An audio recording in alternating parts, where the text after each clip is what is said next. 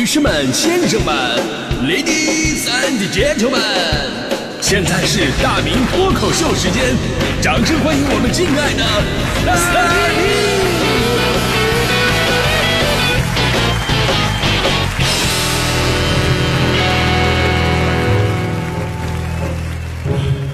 好，欢迎各位来到今天的大明脱口秀，我是大明啊。今天我就不用为自己辩解了，因为所有的人都知道我我数学领域我就是个渣啊。曾经他们是这么形容我的数学水平的，就是千万不要把大明逼急了。如果真的逼急了，他什么都做得出来，除了数学题啊。就可以这么说吧，数学是我当年坚定的选择播音主持这条文艺道路的最重要的原因，没有之一。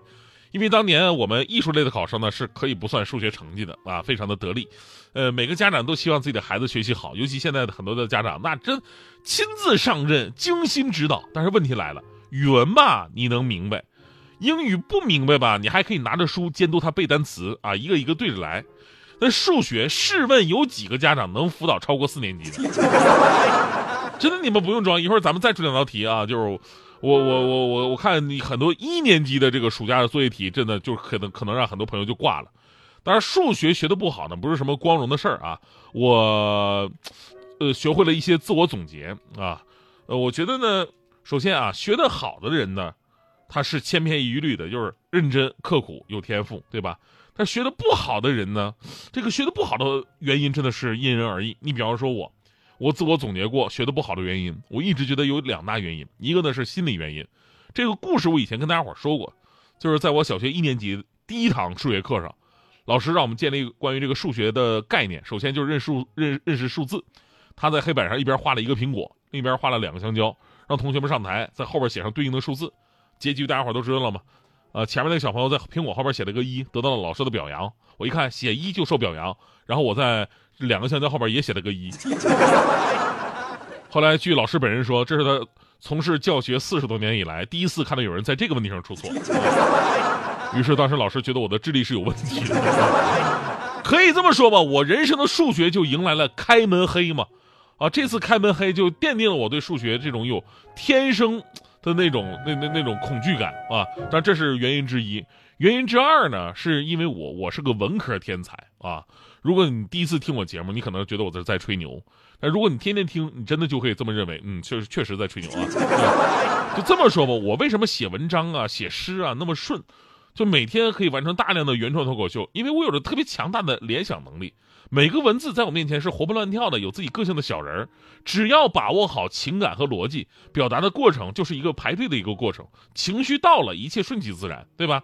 但这种感性的思维方式，它根本不适合做数学题。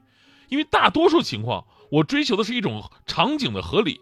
我还记得当年的数学课上，老师给我们提出一个智力题，说有一百个饺子，盛六碗，每碗都要有数字六，请问怎么分？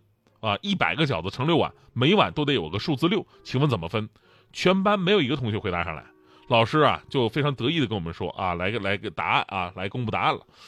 这个第一二三四碗呢，分别盛六个。第五碗盛十六个，最后一碗盛六十个，完美的把它给分完了，每一碗还都有个六。当时全班同学啊，好厉害，就恍然大悟。当时只有我质疑了这个答案，我说老师，那最后一碗装得下六十个饺子吗？饭店卖的小盘十二个，大盘十六个，你这六十个起，起码得是个盆吧？然后老师让我滚了出去。同样的道理。初中的时候，我这种感性思维影响更大了。初中学的代数，我到现在还记得，呃，解代数方程组常用的两种方法：移项法和消元法，对吧？就你们觉得这两种方法没什么问题，但是在我当时的感受就是，我为为什么这两个名字起的这么的暴力，起的这么暴力？你你你想，项是什么？项望其项背，象说的是脖子，移项就是把脖子给移走了。那萧元是什么？元是什么？元元首元首元就是脑袋，萧元就是脑袋也搬了家了。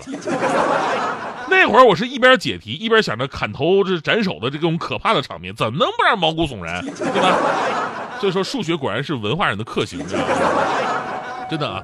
我今天说这个事儿吧，我认真总结过的，所以我觉得孩子从小培养数学思维是多么的重要。面对抽象的东西就得用数学思维，否则你就跟我一样，面对数学，尤其是数学证明题。我只会有两种心情，一种是我去这还用证明，一种是我去这也能证明。大伙还记得小的时候学那些很多的奥数题吗？呃，蓄水池、排水管、放水管同时打开，多长时间能把这个蓄水池蓄满？我当时感觉是浪费水，啊，两列火车，一个快车，一个慢车，慢车先发车，请问快车什么时候能追得上？我脑子里想的就是追上不就追尾了吗？对吧？那火车这玩意儿毕竟有间隔呀。再说了，高铁动车速度不一样，肯定不在一条线上啊。还有那个著名的鸡兔同笼，笼子里有多少脑袋多少脚？请问多少鸡多少多少兔子？对吧？你有查多少脚的功夫，你不能好好查查鸡跟兔子个数吗？而且说到这个鸡兔同笼啊，前两天有个视频火了，说在黑龙江有一个俄罗斯的媳妇儿在家辅导自己娃写作业，小学生数学作业开篇第一题给他整蒙圈了，就是我刚才说的鸡兔同笼的问题，头有二十八个，脚有七十二个，请问鸡有多少个，兔有多少个？当时外国妈妈看了以后掰扯了很久，直接把中国老公喊过来了，儿你过来给我讲讲这道题。我们俄罗斯没有教过这个。最后呢，还是女儿啊亲自解开了答案，反向辅导了这位外国妈妈。所以不知道您是在辅导孩子写作业的时候，有没有过遇到过类似这种丧失尊严的时刻啊？而这个事儿呢，也让很多网友感叹说：“哎呀，咱们中国的数学教育难度啊，远远是高于国外的。”其实这两天还有一道在中国非常简单的小学四则运算题，也炸翻了一群外国学渣。其实题很简单。五十加五十减二十五乘以零加二加二等于几啊？我再重复一下：五十加五十减二十五乘以零加二加二等于几？首先我们都知道啊，先算乘法嘛，对吧？二十五乘以零等于零，那五十加五十等于减去零再加二加二等等于一百零四嘛。但是抢答的一大票外国网友回答答案都是四。而且信誓旦旦，非常笃定啊！其中有网友说了：“说哦，我来自乌克兰，我是一名音乐家，在一分钟之内我就答完这道题。是的，答案就是四啊，这不是很简单的问题吗？感谢乌克兰给我良好的教育啊！呃，这个事儿也告诉我们道理，看来乌克兰学艺术的数学也不好。这个等于四这个结论呢，显然是他们忽略了应该先算乘法的这么一个顺序。你看，连我都会的这么一个数学题。”就这么一个问题，虽然说在世界范围之内，国外的数学家要多于中国，但是中国的数学的基础教育还真的是非常给力的。只是这些年来呢，总会响起这样一种声音，说：“啊，数学没有用，你生活起来用不到。”再加上数学本身确实属于比较难学的那种学科，所以呢，让很多的孩子就跟着吧谈数学色变，心里边就产生了那种恐惧的心理。而作为家长呢，在辅导孩子一加一为什么等于二的时候，却很少告诉孩子数学思维的一个重要性；在强调高考的时候，数学学科占一百五十分的时候，却很少告诉孩子，这是很多热门学科、热门行业当中最基础的知识，它是非常非常有用的。数学表面上看起来是一门知识教育，但它本质其实应该算是素质教育。所以呢，对于家长来说呀，辅导孩子学数学。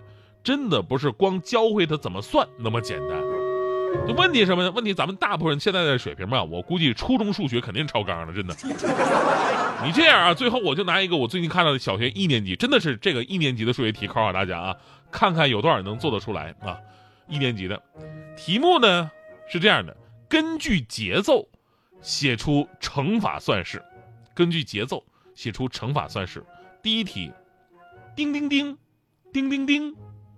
第二题啊啊啊啊！第三题呜呜呜呜！